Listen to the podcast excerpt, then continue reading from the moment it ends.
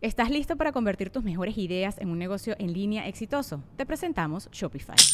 Tal vez no lo sabías, pero nuestro podcast More Than Mamis es un negocio y lo empezamos por supuesto para desahogarnos y hablar sobre la maternidad, no para convertirnos en expertas de ventas y del e-commerce. Así que sí, necesitábamos ayuda para vender nuestro merch y poner en marcha nuestra tienda. ¿Y cómo suena con Shopify? Llegó otra venta. Shopify es la plataforma de comercio que está revolucionando millones de negocios en todo el mundo. Ya seas un emprendedor desde tu casa o desde donde sea, Shopify es la única herramienta que necesitas para iniciar, administrar y hacer crecer tu negocio sin dificultades. Con Shopify puedo gestionar pedidos, envíos y pagos desde cualquier lugar, brindándote toda la información y estadísticas de tus ventas al detalle. Regístrate para un periodo de prueba con tan solo un dólar al mes en shopify.com barra sonoro, todo en minúsculas Ve a shopify.com barra sonoro para llevar tu negocio al siguiente nivel. Shopify.com barra sonoro. En el barrio más blanco que encontré. Todavía no la pago. que quede claro. Probablemente el banco se la quede. Pero de puros pinches huevos. Y hasta puse mi banderita de México así en el jardín. Como a su madre. Prosigo. De acuerdo con declaraciones del capitán Miller, el oficial en cargo de entrenamiento, le habló a la población diciéndole, sí, son mexicanos, pero vienen de buenas familias. O sea, les mintió para que los aceptaran, porque estoy seguro que no todos venían de buena, buena familia. De acuerdo con declaraciones de aquel entonces sargento Manuel Cervantes, la gente los trataba bien en Pocatelo, que incluso llegaron a ser invitados a comer por gente local y recuerda que en ese entonces a los gringos les mamaba una canción de Consuelito Velázquez que todo el mundo conocemos que se llama Bésame mucho. Entonces, estos güeyes se la sabían. Y como que ahí empezó el, nah, no hay pedo, mira, déjame le canto a tu vieja esta rola, ¿no? Y a la, a la esposa, bésame. ¿Y qué significa? No, es buen pedo.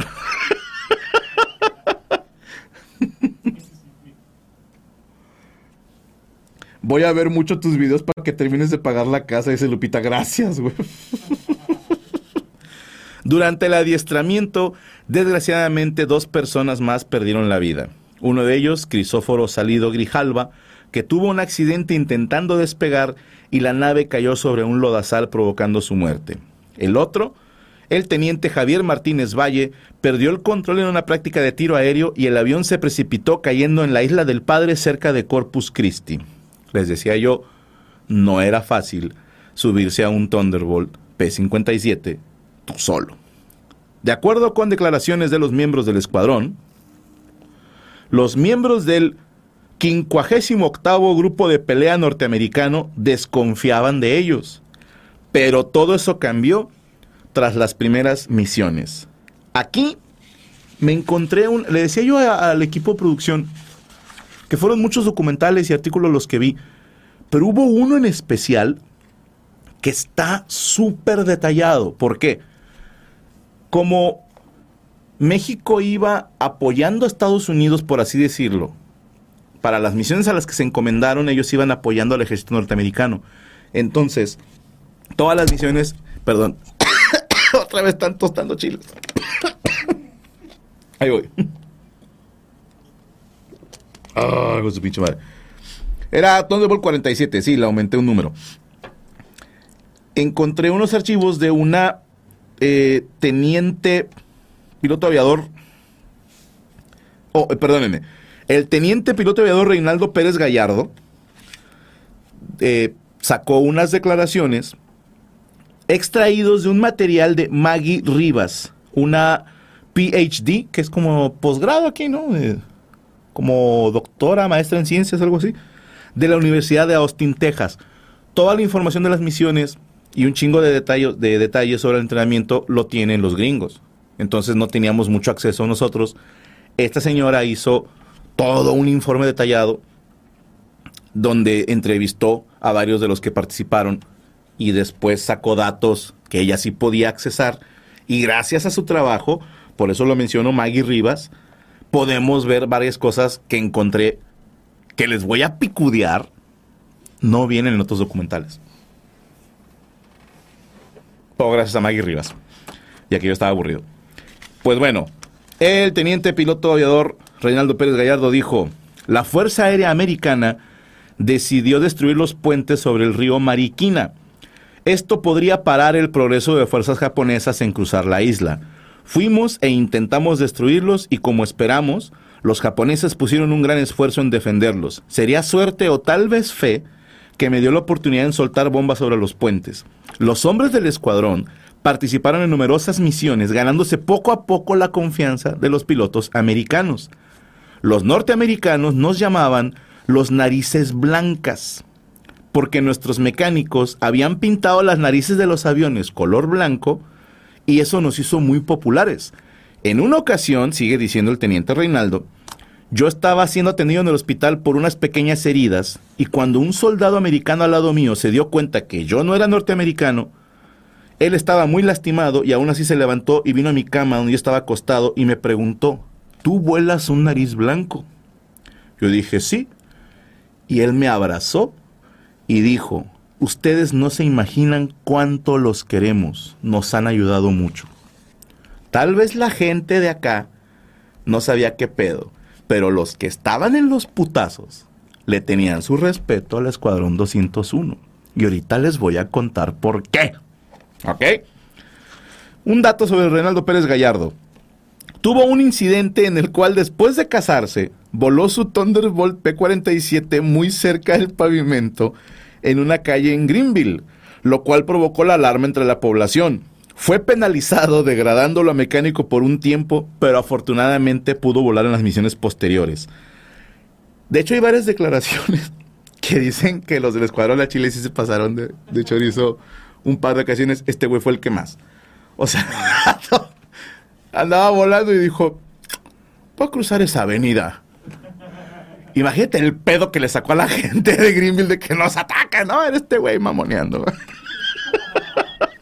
Desde el 29 de diciembre de 1944, la Cámara de Senadores había utilizado el envío de tropas para combatir en el extranjero y se decidió que las fuerzas en adiestramiento en Estados Unidos se convirtieran en el Escuadrón 201 de la Fuerza Aérea de Expedición Mexicana, o FAEM, graduándose el 23 de febrero de 1945, ojo, con calificaciones superiores al promedio de los escuadrones de pelea norteamericanos. Ese es el nivel de güeyes que llevamos, cabrón. Eran ñoños. Sacaron buenas calificaciones. De acuerdo con declaraciones de Cornelius Orsatti, quien fuera uno de los directores de entrenamiento del Escuadrón 201, dijo lo siguiente. Cuando se me informó que había que entrenar a los mexicanos en un periodo igual al que necesitábamos para entrenar a los norteamericanos, que era de un año, pensé que no sería posible porque no sabían nuestro idioma. Cada semana tenía que hacer un reporte al Estado Mayor en Washington sobre las mejores secciones del escuadrón y sus avances, y en pocas semanas había reportado a todas, por lo que empecé, por lo que empecé a reportar a los individuos de mayor adelanto, y puedo decir con satisfacción que no faltó ninguno en ser mencionado del Escuadrón 201 por su aprovechamiento y la unidad se graduó en solo nueve meses con calificación de excelente. ¡Pum! Hey, it's Kaylee Cuoco for Priceline. Ready to go to your happy place for a happy price? Well, why didn't you say so? Just download the Priceline app right now and save up to 60% on hotels. So, whether it's Cousin Kevin's Kazoo concert in Kansas City, go Kevin, or Becky's Bachelorette Bash in Bermuda, you never have to miss a trip ever again. So, download the Priceline app today. Your savings are waiting. Go to your happy place for a happy price. Go to your happy price, Priceline. Lo que al güero promedio tomaba un año, nuestros 300 espartanos lo hicieron en nueve meses. Y si le hubieran dado más, te embarazan a más viejas, cabrón. ¡Qué bonito si era soltar chilazos por todos lados, carajo! Se designó como comandante de la FAEM, o, ya les, ¿cómo les dije? La Fuerza Aérea de Exploración Mexicana, al coronel Antonio Cárdenas Rodríguez, pero los norteamericanos no querían a Cárdenas como comandante porque consideraban que tenía sentimientos antinorteamericanos. Algo habrá dicho el cabrón en alguna peda que decían, no, porque este güey no nos quiere. Checa. Los norteamericanos recomendaron a Eliseo Martín del Campo, pero Cárdenas a puros huevos consiguió entrevistarse con el presidente Ávila Camacho y le convenció de que los norteamericanos no deberían decidir sobre asuntos internos de México. Y el presidente dijo, ah, chinga, sí es cierto. Y lo ratificó como comandante de la Fuerza Aérea de Exploración Mexicana, pese a la voluntad del Departamento de Guerra de Estados Unidos. No querían que un mexicano dirigiera porque decían que tenía pensamientos ahí. Querían poner un México americano. Y este güey le dijo al presidente Manuel Camacho, oye, no mames. Y el presidente dijo, ¿eso es cierto? Así, así. Originalmente el Escuadrón 201 iba a pelear en Europa. Pero el general Alamillo Flores, agregado militar en Washington, sugirió que fueran enviados a las Filipinas porque sería más significativo que México participara en la liberación de un pueblo de habla hispana. Ojo, Filipinas fue conquistado por los españoles y en aquellos años se hablaba español. Era la primera lengua. Ahora, les tengo un dato bien chingón. Algunos lo sabrán, otros no. No fueron los primeros mexicanos peleando en las Filipinas. No, señor. Tuvimos tlaxcaltecas peleando en las Filipinas. Pero eso es para otro episodio de Estoy aburrido. Naval se los dejo así y se las saco de volado. El 27 de marzo de 1945 en el buque First Fair Isle, Fair Isle, Fair Isle, Fair Isle, partieron desde San Francisco a las 18 horas rumbo a las Filipinas. El viaje duró más de 30 días. Iban en barco y tenían que cambiar de ruta constantemente debido a la presencia de submarinos enemigos. Arribando el 1 de mayo de 1945 a Manila, en Filipinas, siendo recibidos por una orquesta de 40 músicos. De hecho, declaraciones de, de los soldados que estuvieron ahí, los pilotos, los traían, se han visto rescatando al soldado Ryan, que los traen unos que parecen como barquitos pero rectangulares. No sé si me explico. Tipo el transporte terrestre de los Yaguas en Star Wars 1, Una Nueva Esperanza. No, bueno. Es como un rectángulo, carajo. Que luego se baja la tapa en el mar, en la playa, tienes que salir con hecho madre y te disparan las ametralladoras. Ok. Estos vatos dicen que iban todos culos de que, ajá, o sea, vamos a aterrizar en territorio enemigo, no sabemos lo que nos espera. Estos güeyes pensaban que en cuanto se abriera la tapa esta, iban a recibir fuego enemigo y tenían que salir corriendo, pero no, les tocó día tranquilo, en una zona donde no había pedo.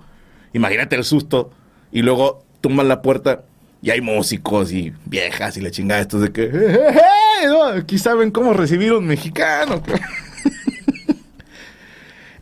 Cuando llegaron, el cónsul honorario de México en Filipinas, el teniente coronel Alfonso Gursa Farfán, y su hija, quien iba vestida, según ella, como china poblana.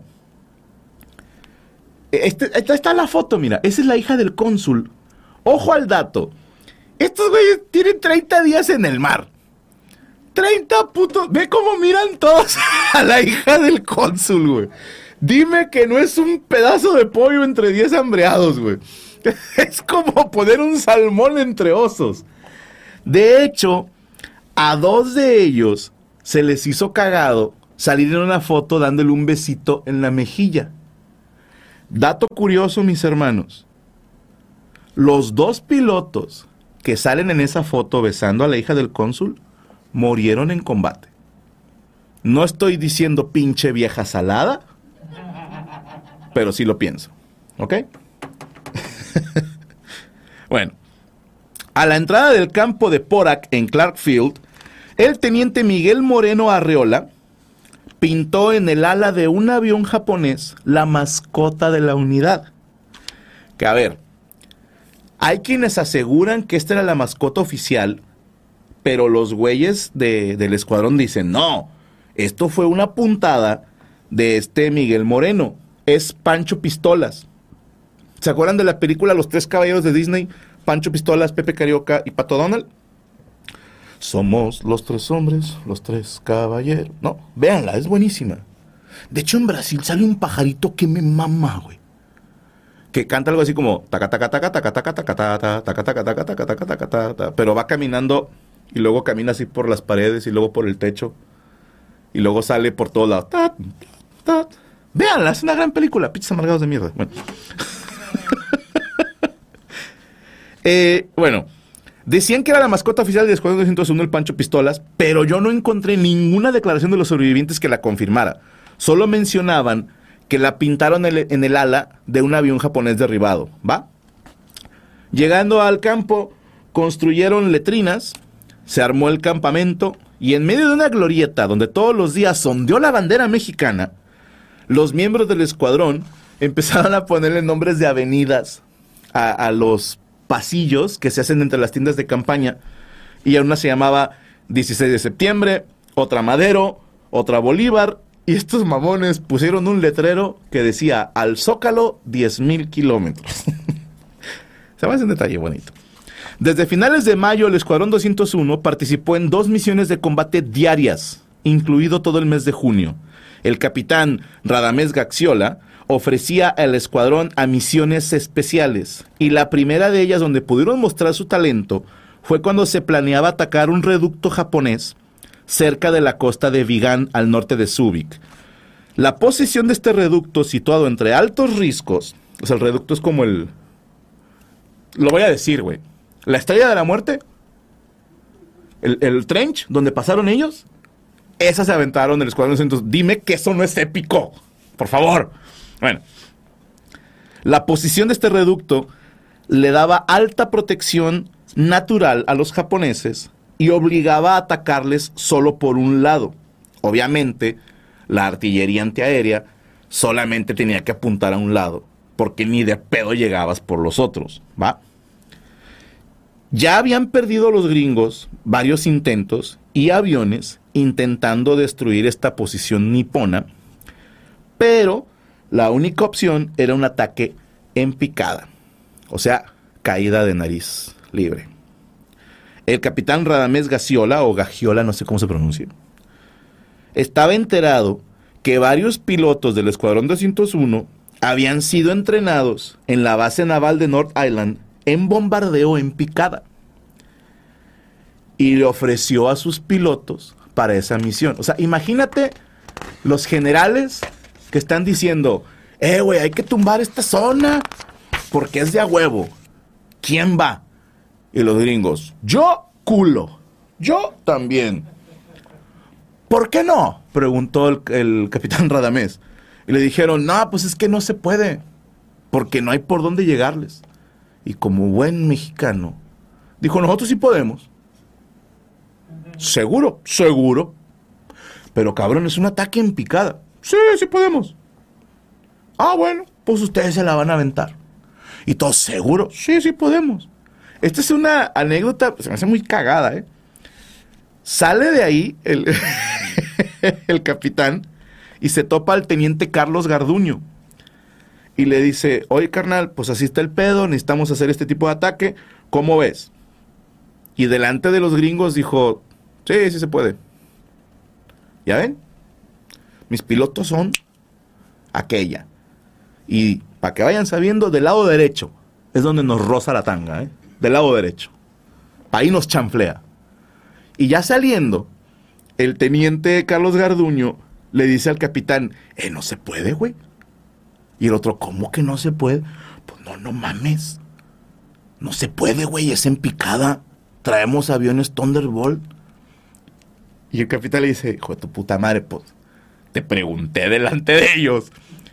Y el otro, pues sí, güey, pero me dices, ¿verdad que sí se puede? Y yo te seguí el pedo, porque eso es muy mexicano, güey.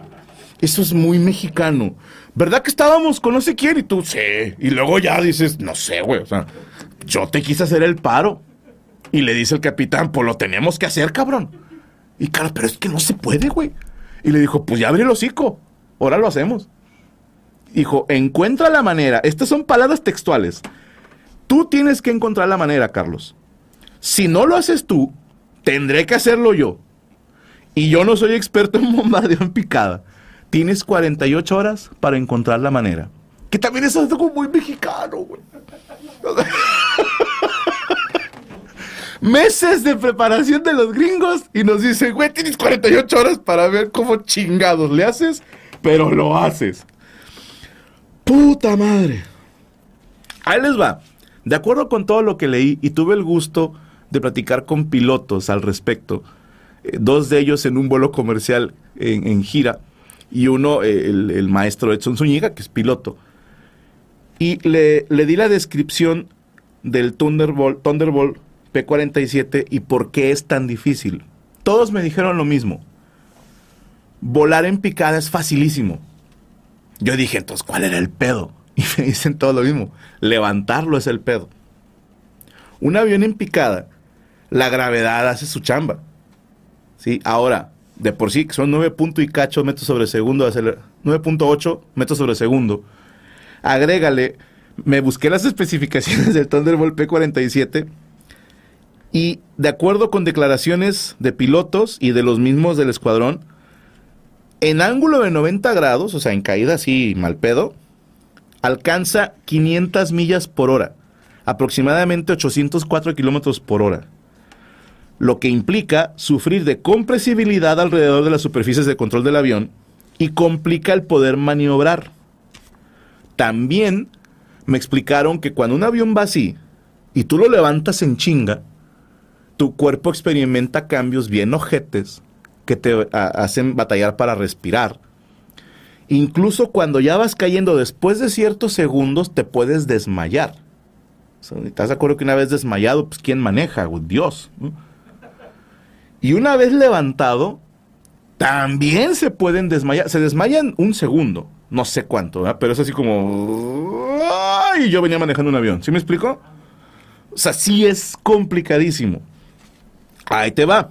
El teniente Carlos Garduño se puso a hacer pruebas y descubrió que podía iniciar la caída a 12 mil pies, contar 5 segundos, o sea, 1, 1002, 1003, 1004, recuperar el avión a 4500 pies y salir de la picada a 1000 pies de altitud, aproximadamente 300 metros.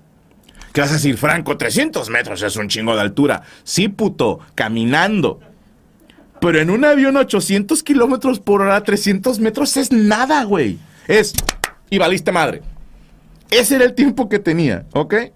Pues este cabrón se puso a entrenar y se dio cuenta que ya con bombas, porque había que agregarle el peso de las bombas, pudiera ser que recuperaran el avión a 500 pies, a 150 metros, güey.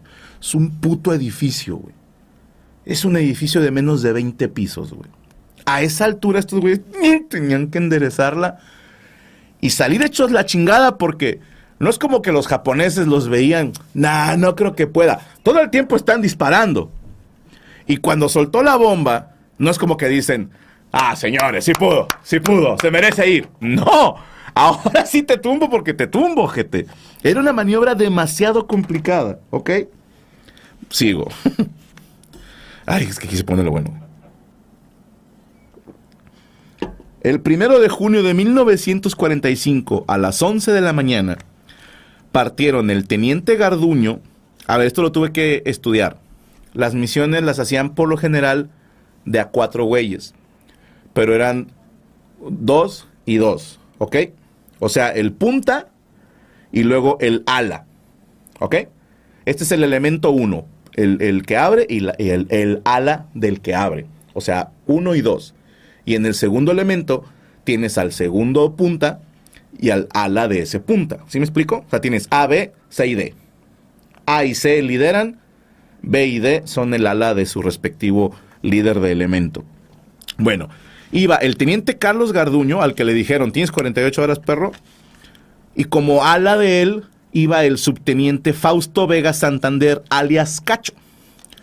Y como líder del elemento, del otro, al subteniente Miguel Moreno Arreola, el que pintó el Pancho Pistolas, y a Praxedis López Ramos. Los cuatro volaron rumbo al objetivo y minutos antes de arribar se formaron en fila para lanzarse uno tras otro en picada contra el blanco.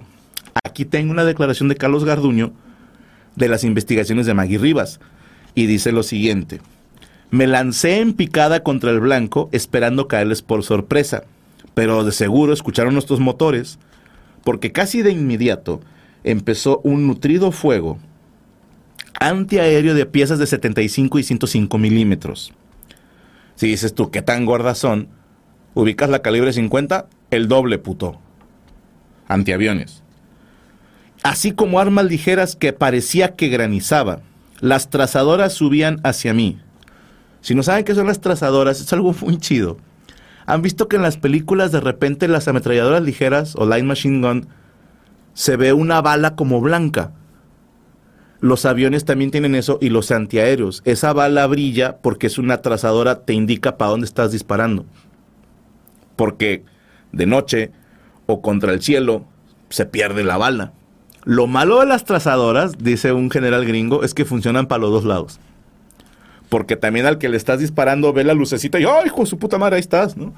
Entonces, esas son las trazadoras. Las trazadoras subían hacia mí, pasando peligrosamente cerca de mi avión mientras contaba los segundos. Solté las dos bombas de 500 kilogramos cada una y tiré con fuerza del bastón para salir de la picada. Quedé ciego por unos instantes mientras mi P-47 subía como un demonio. Apenas recuperé la visión, volteé para observar los efectos del ataque. Nuestras ocho bombas impactaron en el centro del blanco, levantando enormes bolas de fuego y humo. Con el rabillo del ojo alcancé a notar un círculo de espuma en el agua del mar y pensé que quizá había sido provocado por algún tanque de combustible, que tal vez al haberse trabado cayó al mar. Volví la mirada a la derecha y me sorprendí al ver, en vez de mi alero, ¿se acuerdan que tenía que venir con él este Fausto Vega Santander, alias Cacho? Pero dice que cuando volteó, vio a Miguel Moreno Arriola, el del dibujito, y que le hacía señas para que agarrara el micrófono. En el documental de Agave Producciones, entrevistaron a Carlos Garduño, güey. Y es bien intenso, mis hermanos, cuando cuenta esto que les voy a decir, porque él platica que les habían prohibido hablar por los radios. Esta misión era en silencio, pero que este Miguel Moreno le hacía señas de que, güey, prende tu micro, chingada, y que este güey todo sacado de pedo, ¿qué pasó? Y le respondió, le dieron a cachito. En el momento en que dice eso, mis hermanos, en el documental, se ve cómo se parte un poco el señor Vato, yo estaba en mi casa acá, güey, de yo no mames. Yo no sé quién era, cachito, pero sentí feo, cabrón. Nos derribaron a uno en esa misión. De los cuatro que salieron, desgraciadamente, alcanzaron a Fausto Vega Santander, alias Cacho, que en paz descanse, y lo derribaron. El teniente Miguel Moreno Arreola relata su acción desde su punto de vista, y él dice, iba detrás de Cachito en medio del fuerte fuego antiaéreo, cuando vi que impactaron su avión cerca de la cabina. Me pareció que algo salió desprendido del P-47 herido, que se jaló hacia la derecha para estreñarse en el mar. Garduño me regañó porque abandoné formación para sobrevolar el sitio del choque mientras los japoneses seguían disparándome, pero solo vi el salvavidas amarillo de mi compañero flotando a la deriva. El subteniente piloto aviador Fausto Vega Santander murió en acción frente al enemigo, convirtiéndose en la primera baja en acción del Escuadrón 201. Las misiones del Escuadrón 201 fueron de reconocimiento, ametrallamiento y bombardeo. Muchas de estas misiones se llevaron a cabo debido a que otros pilotos se negaban por ser peligroso y poco seguro. O como dicen en mi pueblo, se les arrugaba el culo. A los nuestros no pero X. Cabe destacar que los aviones eran prestados y no estaban todos en condiciones óptimas. El teniente Graco Ramírez aterrizó forzado tras una falla en el motor el 21 de mayo y su avión quedó destruido. Al día siguiente, el subteniente Guillermo García Ramos se vio obligado a realizar un aterrizaje forzado y tuvo que regresar a pie a la base, afortunadamente sin encontrarse con unidades enemigas. El día 24, el P-47 del subteniente Mario López Portillo tuvo que abandonar el avión en paracaídas por fallas y fue rescatado del mar por la Armada norteamericana. El 23 de junio, el subteniente Manuel Farías Rodríguez perdió el control de su nave al aterrizar y chocó con el avión de Miguel Moreno. Moreno salió de su cabina y sacó de las llamas a Farías, quien estaba inconsciente por el impacto. El 27 de junio, el teniente Garduño se preparaba para una misión y justo al momento del despegue el motor se incendió. Envuelto en llamas logró detener el aparato y salir justo a tiempo antes de que el avión explotara. estuvo un mes hospitalizado. Durante otra misión, una bomba de 500 kilogramos quedó atorada en el soporte del avión pilotado por el subteniente Jacobo Estrada, alias el Coca-Cola. Nice. El teniente, el teniente Ramírez Vilches se aproximó al avión de Estrada Luna para confirmar la presencia del mortífero artefacto, el cual intentaron desalojar en vano sobre una zona de seguridad. Ahora sí que estoy en problemas, mi hermano, dijo preocupado Estrada. No, mi coca, contestó Ramírez, tratando de levantarte el ánimo. Yo te ayudo. Tú puedes aterrizar. Yo te voy a ir diciendo si vas bien. Los dos aviones formaron con rumbo a la pista de Porac y el desbalance provocado por el peso de la bomba hacía muy peligroso el aterrizaje. Ramírez Vilches volaba junto a Estrada Luna, un poco más alto. Vas bien, Coca. Nivélalo a la izquierda, un poco más. Y él le contestaba, Joaquín, mis cosas, en mi tienda. Tengo unos relojes y otras cosas. Sí, sí, sí, manténlo así, ya casi lo logras. Por favor, mándaselos a mi esposa. Ni me digas, no te va a pasar nada. Mantén el ala levantada, así. Está muy pesado el ala. Vas a lograrlo, Joaquín. ¿Te acuerdas los 12 pesos que me debes? Sí, pues ya no me debes nada. Durante una misión, el teniente Joaquín Ramírez Vilches volaba el P-47D-28 cuando notó que la máquina se calentaba más de lo debido. La situación llegó al extremo de obligarlo a descender en un campo de emergencia. Ahí los mecánicos reabastecieron de aceite el motor y le indicaron que el último vuelo de esa máquina sería el de regreso a Porac. Apenas pudo el teniente Ramírez aterrizar con el motor casi por reventar. Hello, it is Ryan, and we could all use an extra bright spot in our day, couldn't we? Just to make up for things like sitting in traffic, doing the dishes, counting your steps, you know, all the mundane stuff. That is why I'm such a big fan of Chumba Casino. Chumba Casino has all your favorite social casino style games that you can play for free anytime, anywhere with daily bonuses. That should brighten your day a little. Actually, a lot. So sign up now at chumbacasino.com. That's chumbacasino.com. No purchase necessary. VGW Group. Void were prohibited by law. See terms and conditions. 18 plus. ¿Estás listo para convertir tus mejores ideas en un negocio en línea exitoso? Te presentamos Shopify. Tal vez no lo sabías, pero nuestro podcast More Than Mamis es un negocio y lo empezamos por supuesto para desahogarnos y hablar sobre la maternidad, no para convertirnos en expertas de ventas y del e-commerce. Así que sí, necesitábamos ayuda para vender nuestro merch y poner en marcha nuestra tienda. ¿Y cómo suena con Shopify?